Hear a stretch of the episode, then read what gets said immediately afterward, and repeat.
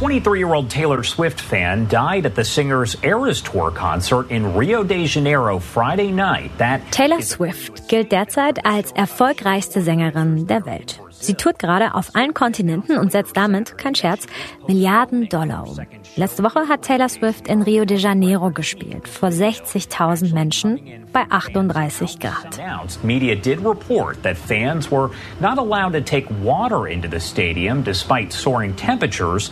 Bei dieser Hitze sind mehrere Menschen umgekippt. Darunter auch eine 23-Jährige, die beim zweiten Song des Konzerts ohnmächtig wurde und später in einem Krankenhaus verstorben ist was daran lag, dass es zu wenig Wasser im Stadion gab. Und, wie mehrere Medien berichten, es nicht erlaubt war, eigene Wasserflaschen mitzubringen. Auf dem T-Shirt der jungen Frau stand I love Taylor Swift. Was das mit der Klimakrise zu tun hat? Obwohl in Brasilien noch nicht einmal Sommer ist, leidet das Land gerade unter einer enormen Hitzewelle mit Höchsttemperaturen von 58 Grad. Die entstehen durch das Wetterphänomen El Nino in Zusammenhang mit der Erderwärmung. Wie stellt sich die Musikindustrie auf die Klimakrise ein? Welche Probleme außer Hitze und ausreichend Wasserversorgung gibt es noch zu bewältigen? Genau damit beschäftigt sich das Startup The Changency.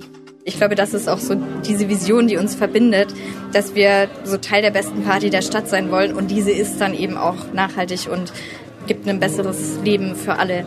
Ja, Musik verbindet, vereint. KünstlerInnen haben eine Reichweite und die sollten sie nutzen. Die beiden Gründerinnen, Katrin Wipper und Sarah Lüngen, arbeiten mit Bands wie Annenmai Kantereit, den Toten Hosen oder Sie zusammen und erklären uns jetzt, was sich bei Festivals und Konzerten fürs Klima tun lässt. Willkommen beim Klimabericht, dem Spiegel-Podcast zur Zukunft des Planeten. Ich bin Regina Steffens. Schön, dass ihr wieder dabei seid. Alles begann für Sarah Lüng und Katrin Wipper mit der Band Seed. Das ist die Berliner Gruppe um den Sänger Peter Fox. Man kennt Songs wie Ding oder Aufstehen. Letztes Jahr ging Seed auf Tour. Und die beiden Gründerinnen wollten wissen, welchen CO2-Abdruck haben Konzerte einer großen Band wie Seed überhaupt? Sind Live-Shows am Ende, naja, genauso schädlich wie Flugreisen? Ein Jahr vorher, vor dieser Tour, machten Sarah Lüngen und Katrin Wipper ihre Ausbildung zur Nachhaltigkeitsmanagerin und hatten mitbekommen, dass sie Seed für Klimaschutz interessieren. Das erklärt uns hier Katrin Wipper. Genau, also wir haben uns ja äh, gegründet, weil wir ein Abschlussprojekt in der Fortbildung konzipiert haben. Plant a Seed hieß das. Naja, auf jeden Fall haben wir die erste wissenschaftliche Studie zu den Umweltauswirkungen von Großveranstaltungen in Deutschland umgesetzt, zusammen mit der Berliner Hochschule für Technik und der Seed. Und zwar haben wir äh, fünf Shows von Seed untersucht und äh, geschaut, was denn tatsächlich für Emissionen bei dieser Art von Veranstaltung entstehen. Weil das ist ja jetzt sehr projektbasiert, aber ich glaube, was wir machen, ist, dass wir sozusagen eine Hand reichen und Unterstützung anbieten, zu schauen, hey, wenn ich auf Tour gehe oder wenn ich ein Festival mache, wie kann ich das dann besser machen? Also wir, wir versuchen zu unterstützen und auch Potenziale aufzuzeigen und Leuten auch zu zeigen, hey, guck mal, egal in welchem Bereich man arbeitet, man hat einen Wirkungskreis, auf den kann man halt Einfluss nehmen und wir wollen vielleicht einfach die Augen öffnen und zeigen, ey, es gibt auch einen Weg, die Sachen anders und besser zu machen. 2021 gründen Sarah Lüngen und Katrin Wipper ihre Agentur The Changency. Die Arbeit mit Seed war der Auftakt. Zu dem Projekt kommen wir gleich nochmal. Aber bleiben wir kurz bei den beiden Frauen. Sie sind beide Mitte 30, hatten schon lange mit Festivals und Konzerten zu tun, privat wie beruflich. Mein persönlicher Bezug ist ehrlicherweise natürlich, weil ich Fan bin und äh, ich liebe Musik schon seit ich ein kleines Kind war und habe seit also seit über zwölf Jahren arbeite ich in der Musikbranche und ähm, ja bin eine klassische Quereinsteigerin, habe eigentlich äh, Bio studiert und irgendwann gedacht, ich habe Bock in dem Bereich zu arbeiten, da wo ich einfach eine riesen Leidenschaft habe und ja, also eine Mischung aus professioneller und privater Leidenschaft zum Thema. Genau, ja. Ich habe mich äh, schon immer eigentlich in dem Bereich engagiert. Ich habe früher selber ein Instrument gespielt, in der Band gespielt, war äh, viel mit Bands auch auf Tour, habe mal in einem Club gearbeitet und dann als Booking-Agentin und dann habe ich Sarah kennengelernt. Sarah hatte sich als Biologin auf forensische Insektenkunde mal spezialisiert. Durch ein Praktikum bei einer Musikzeitschrift kam es zum Quereinstieg in die Musikwirtschaft. Katrin hat als Tourmanagerin und Bookingagentin gearbeitet. Während der Pandemie, als Konzerte und Festivals verboten waren, haben sich beide überlegt, wie sie weitermachen können. Die Klimakrise hatte die beiden schon länger beschäftigt und bei der Musik wollten sie auch unbedingt bleiben, erklärt Katrin Wipper.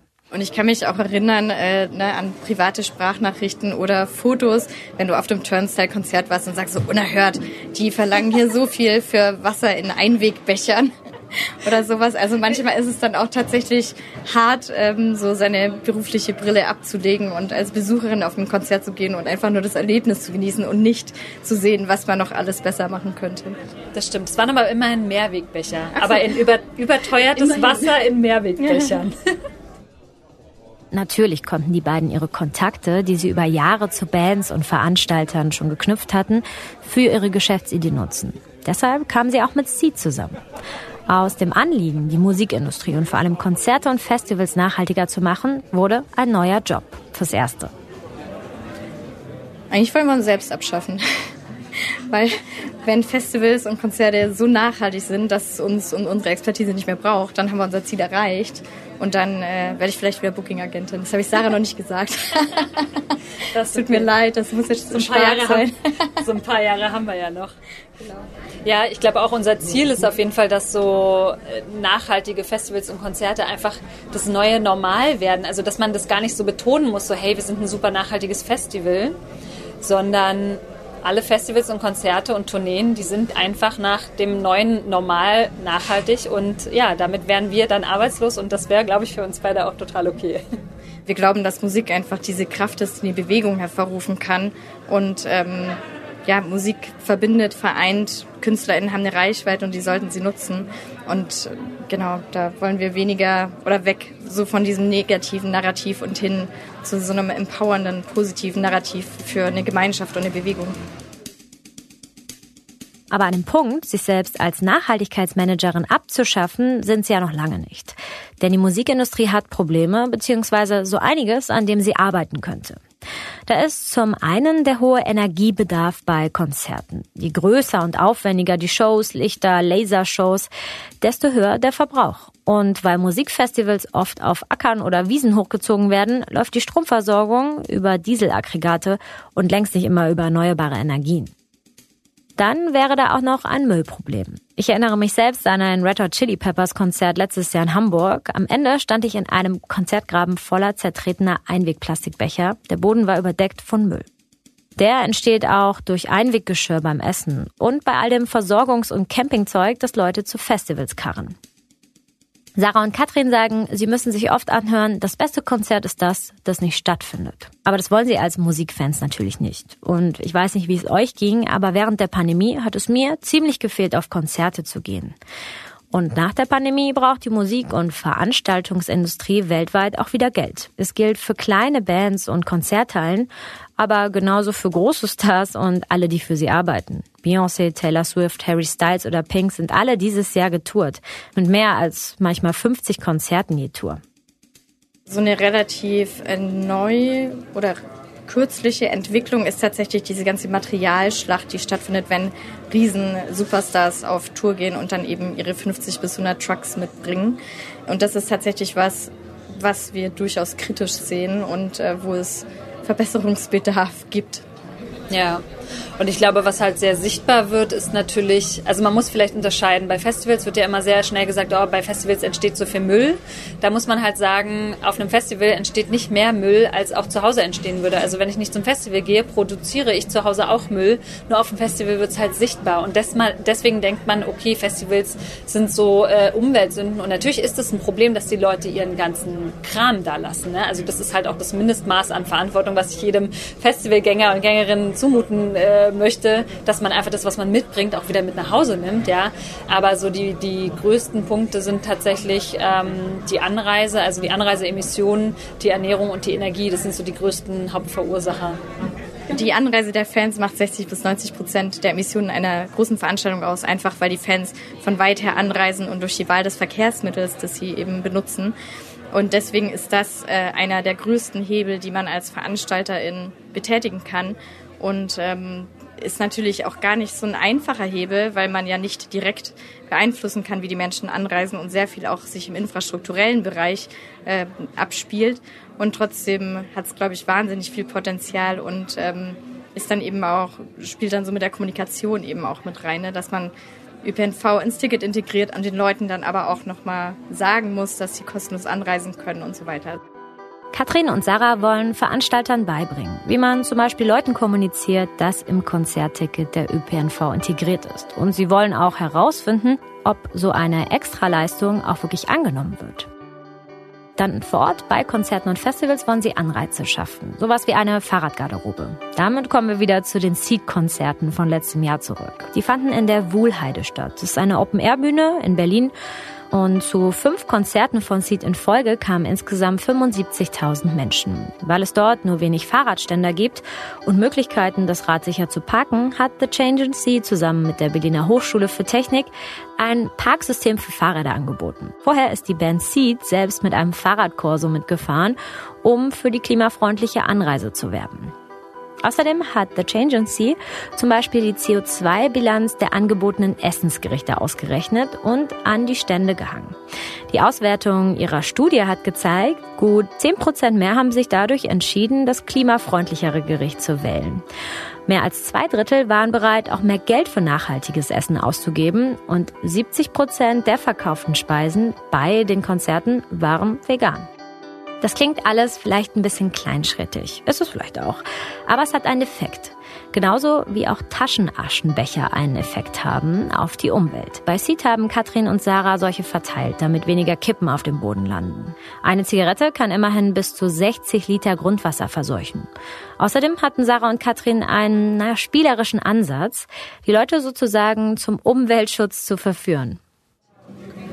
Wir haben äh, zusammen mit der BSR Kippen-Voting-Behältnisse aufgestellt, also im Prinzip ähm, kleine Behältnisse, wo man mit seinen Kippen abstimmen kann auf eine Frage.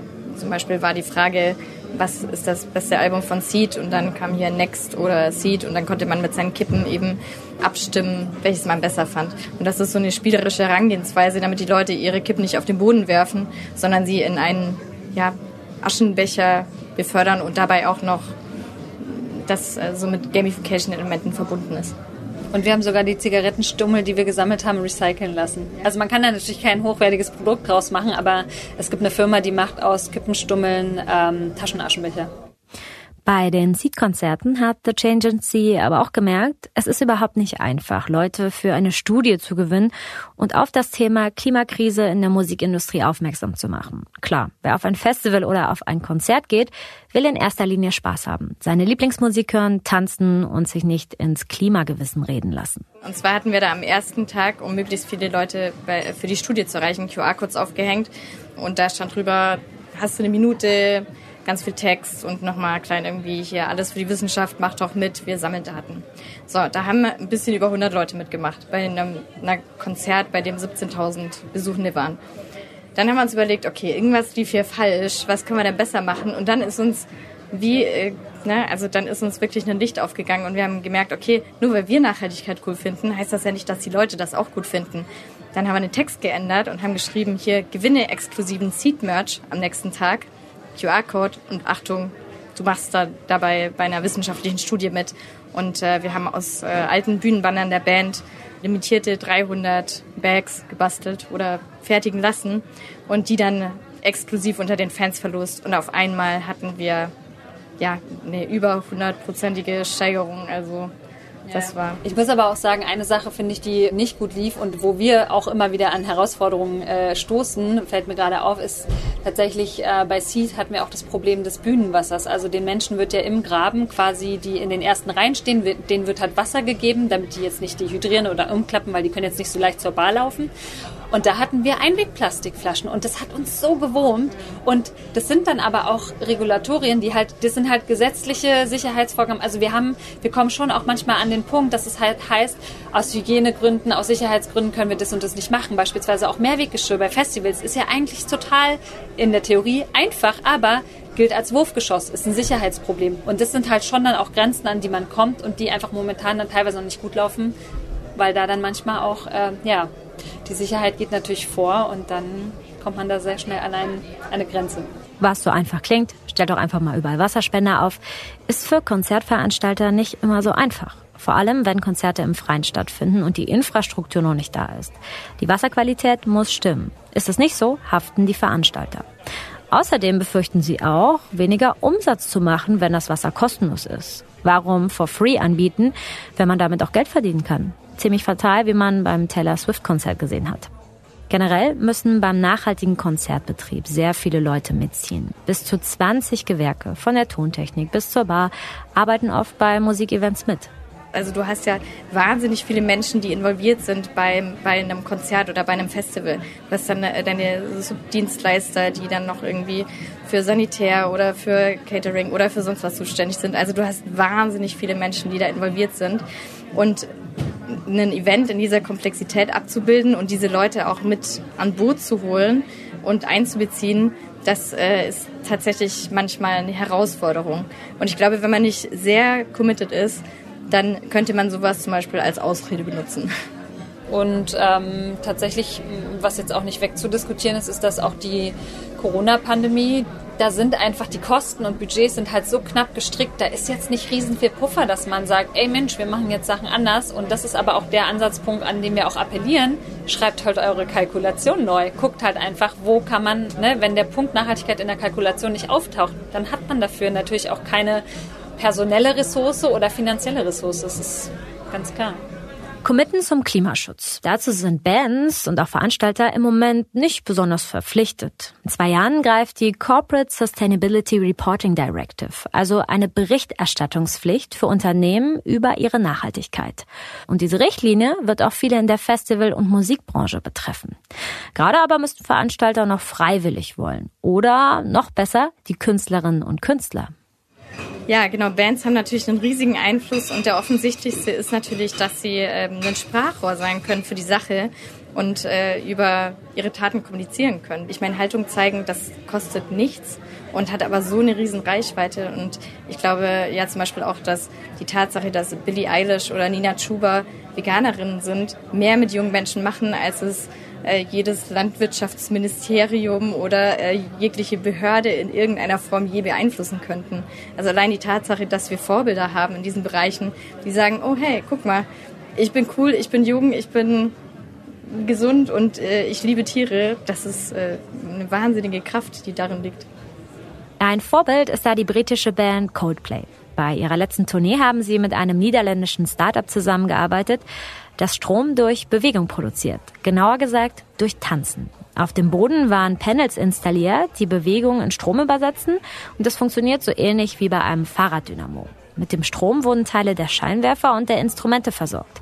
Theoretisch könnten zehn Menschen in einer Stunde 200 Kilowattstunden Strom produzieren. Der Changency hat bislang ja mit deutschen Bands und Festivals zu tun. Das ist natürlich nicht die, ich sag mal, Klimakiller-Liga wie Taylor Swift, aber auch bei den deutschen Konzerten reisen Menschen aus dem ganzen Land an. Für das Puls Open Air in Bayern hat The Changency ein Nachhaltigkeitskonzept erstellt. Genauso für die Festivals Melt und Splash in Sachsen. Bei den Toten Hosen und den Ärzten haben sie dieses Jahr versucht, ein kreislauffähiges Konzert zu veranstalten. Das größte Projekt bisher, die Tour von Kantereit mit 250.000 Fans diesen Sommer. Das war quasi das Nachfolgeprojekt zu Plant a Seed. Und zwar haben wir herausgefunden, dass die Mobilität den größten Faktor in den Emissionen darstellt. Und deswegen haben wir uns gesagt, okay, das picken wir uns jetzt raus und das schauen wir uns nochmal genauer an. Also wir erheben bei den 13 Shows, die jetzt gespielt haben, mit 250.000 Fans die Mobilitätsdaten und praktizieren gleichzeitig auch einen Good Practice, Beispiel auf Tour quasi. Also es gab äh, sehr oft Fahrradgarderobe, ÖPNV war im Ticket mit integriert. Es gab, die Band selbst hat dazu kommuniziert und hat äh, es gab Belohnungen vor Ort. Zum Beispiel haben wir in Dresden kleine bedruckte Äpfel an die Fans verteilt. Und also es gab so einen, so einen bunten Mix aus verschiedenen Maßnahmen. Das Zweite ist, dass wir natürlich im Nachhinein die Daten analysieren möchten und der Veranstaltungsbranche zur Verfügung stellen möchten. Einfach auch nochmal, um so diesen Nachahmereffekt zu kreieren. Und das Dritte ist tatsächlich, dass wir das Ganze auch als Argumentationsgrundlage für die Politik sehen, als Handreichung oder als Handschlag hin zu einer klimafreundlichen Verkehrswende. Das heißt, solche Lösungen könnten sich auch zum Beispiel auf Sportevents übertragen lassen. Die Daten aus der Anmai Kanterei Tour wertet The Change Sie gerade aus. Sarah Lüngen hat bei den 13 Konzerten, die sie im Sommer begleitet haben, aber schon was gelernt. Ja, dass Belohnungen und Anreize auf jeden Fall äh, die Menschen sehr freut. Also ich äh, habe selber in Dresden äh, Äpfel verteilt und es klingt jetzt so banal, so naja, okay, kriegst halt einen Apfel geschenkt. Aber nee, du kommst mit deinem Fahrrad angereist und das ist einfach so eine Mini-Wertschätzung, die dir sagt, hey, guck mal, hier voll geil. Und klar, ich meine, ein positives Gefühl zu bekommen, ne? Das mögen wir doch alle. Also das ist ja total simpel, positives Feedback und das ist, glaube ich, nicht zu unterschätzen, was man auch eigentlich mit kleinen Gesten machen kann. So, das war so ein Aha-Moment, den ich auf jeden Fall hatte. Jetzt ist euch sicher aufgefallen, dass mit den Ärzten und Seed es schon eher politische Bands sind, mit denen The Change in Seed zusammenarbeitet. Anmai Kanterer zum Beispiel engagiert sich auch bei Fridays for Future. Sie haben gegen die Abbaggerung von Lützerath und gegen RWE demonstriert. Ein Konzert beim Protest gegeben.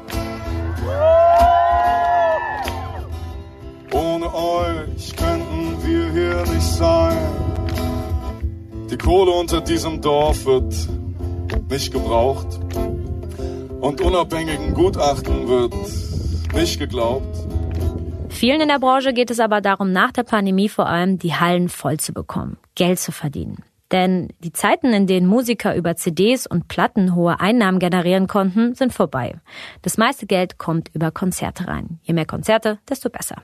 Das steht im Vordergrund. Und naja, nicht der Klimaschutz. Es gäbe bestimmt genug viele richtig große Rapper, die ich jetzt nicht namentlich nenne, die mit hunderten Trucks äh, auf Tour gehen, ja, wo ich mir denke, ey, die erzählen in ihren Songs von Verschwendung und Luxus und all diesem Bullshit, ne? So, und dann denke ich mir so, ja, ey, check your privileges. Also ganz ehrlich, so, die sind überhaupt noch nicht so weit und die, diese, diesen Bereich und diese Bands und Artists, die du auch einfach nur, denke ich, über Vorgaben und Vorschriften erreichen. Und bis wir da sind, arbeiten wir mit den Leuten, die Bock haben, die was verändern wollen. Und ja. Voll, ja. Aber ich finde, also ich finde ja tatsächlich auch sehr spannend, mit Menschen zu arbeiten, die eine große Reichweite haben. Also was ich sehr feiern würde, wenn wir zum Beispiel mal was, und nicht weil ich Fan von dieser Musik bin, aber mal was mit einer Künstlerin oder einer Person wie Helene Fischer machen würden. Einfach weil die wahnsinnig viele Menschen erreicht und weil mich das wahnsinnig interessieren würde, wie man mit diesen Fans kommunizieren würde und wie man diese Fans dafür begeistern könnte, mhm. nachhaltig zu leben und äh, Nachhaltigkeit in ihr Leben zu integrieren. Letztes Jahr gab es bei der Helene Fischer Tour einen kleinen Eklat im VIP-Bereich. Fans hatten sich lautstark auf Social Media beschwert, unter anderem, weil das Fleisch beim Catering frühzeitig aus war. Hier noch Schweinefilet? Es gibt Videos von Fans, die da die Köche anpöbeln. Können Sie bitte jemand holen, der verantwortlich ja, ist? Jetzt! Jetzt! Jemand von Leutchen. Es reicht! Was wäre, wenn es dort nur Veganes gegeben hätte? Andererseits, jede Künstlerin, jeder Künstler könnte sich ja schmücken mit einer Nachhaltigkeitskampagne, oder? Mm, nee, ehrlicherweise ist die Realität eher eine andere. Also, dass wir manchmal auch eher Bands ermutigen müssen, äh, sich dem Thema anzunehmen, weil auch hier gilt, einfach mal anfangen zu machen, weil das ist auch was, wofür wir immer plädieren. Wir brauchen auch irgendeine Form der Fehlerkultur im Bereich Nachhaltigkeit, weil wenn wir immer uns nur darauf fokussieren, was Leute noch nicht machen oder was Bands noch nicht machen, statt auch mal anzuerkennen, dass sie schon was machen. Ne? Weil wie oft wir nach Coldplay gefragt werden, ja, die ja ähm, ein relativ großes Nachhaltigkeitskonzept auf ihrer letzten Tour hatten. Und dann wollen viele Leute immer, dass wir sagen, oh, das ist alles Greenwashing. Aber ganz ehrlich, die müssen das nicht machen, ja. Also weil 99 Prozent der anderen Bands und äh, KünstlerInnen machen gar nichts und die kriegen nicht irgendwie auf den Deckel und das verstehen wir halt nicht, weil natürlich dieses Konzept für Coldplay ist definitiv verbesserungswürdig, aber ne, wie gesagt, man muss anfangen, man muss besser werden und miteinander lernen. Ähm, ja, es braucht irgendwie eine Fehlerkultur und dieses Bashing geht mir auf jeden Fall voll auf den Nerv und wir haben immer Vorgespräche, wenn wir mit äh, Kundinnen, Bands, was auch immer sprechen und wenn wir da das Gefühl haben, hey, das ist nicht ernst gemeint, dann machen wir die Zusammenarbeit auch nicht wenn wir mal ehrlich sind, wir erreichen mit Veranstaltungen Millionen von Menschen und wir können Millionen von Menschen ein Narrativ von Nachhaltigkeit nahebringen, der einfach nicht auf Verzicht und Verbot basiert, sondern eher auf eine gemeinsame Zukunft erschaffen, eine gerechtere Lebenswelt für alle. Und das ist ein wahnsinniges Potenzial. Und wenn man das jetzt tatsächlich auch nochmal durch eine ökonomische Brille äh, betrachten möchte, dann kann man auch sagen, dass die Zielgruppe, die junge Zielgruppe von heute und morgen, das auch ganz stark einfach nachfragt. Wer sich damit nicht auseinandersetzt, wird auch weniger Umsatz machen. Das ist auch was, was die Festivalveranstaltenden immer mehr merken. Und es ist natürlich auch, was vielen vielleicht nicht bewusst ist, aber Festivals finanzieren sich auch ganz viel über Sponsorings. Und da geht es ja auch schon weiter. Ne? Also so irgendwann werden dir auch als Festival wahrscheinlich die Sponsoren davon laufen, wenn du nicht bestimmte Kriterien erfüllst. Und das ist dann halt auch ein finanzielles Problem für die Festivals. Ja, und viele Festivalveranstaltende beispielsweise oder auch Konzertveranstaltende, die können den Leuten auch einfach mal mehr zutrauen, weil ich glaube, was der Branche noch fehlt, ist diese Einsicht, dass die Leute meistens schon viel weiter sind, als sie denken. Ne, aus Sicht der Veranstaltenden ist dann oft so eine Angst, no, das kann man den Leuten nicht zumuten, aber Leute sind total offen. Also gerade in einem Umfeld, in dem wir uns bewegen und das muss man doch nutzen, um mal zu zeigen, ey, es geht auch anders und da ist auf jeden Fall, das haben wir mit unserer Studie auch rausgefunden, da ist eine Offenheit, da ist eine Erwartung, die Leute haben Bock und das ist halt eine Spielwiese, ne? was wir auch immer sagen. So Festivals sind Spielwiesen, wo man einfach die Zukunft ausprobieren kann und gucken kann, hey, wie funktioniert es oder wie funktioniert es vielleicht auch nicht. Eins ist sicher, die Klimakrise trifft die Konzert- und Festivalbranche schon jetzt. Bei der Tour von Taylor Swift wurde das zweite Konzert in Rio de Janeiro übrigens verschoben auf einen Tag mit niedrigeren Temperaturen. Und es gab dann kostenloses Wasser im Stadion. Andere Bands gehen jetzt schon einen Schritt weiter und überlegen nicht nur, wie sie auf die Klimakrise reagieren, sondern möglichst wenig selbst zum Problem beitragen. Das war der Klimabericht für diese Woche. Ich bin Regina Steffens. Celine Schuster hat an dieser Folge mitgearbeitet. Herzlichen Dank dafür. Und auch danke an Ole Reismann für die redaktionelle Betreuung und an Marc Glücks, der die Folge produziert hat. Das Sounddesign kommt von Philipp Fackler. Nächste Woche befassen wir uns hier mit der Weltklimakonferenz, der COP in Dubai und schauen uns genau an, wer diese Konferenz eigentlich leitet und was vor Ort so los ist. Bis dahin.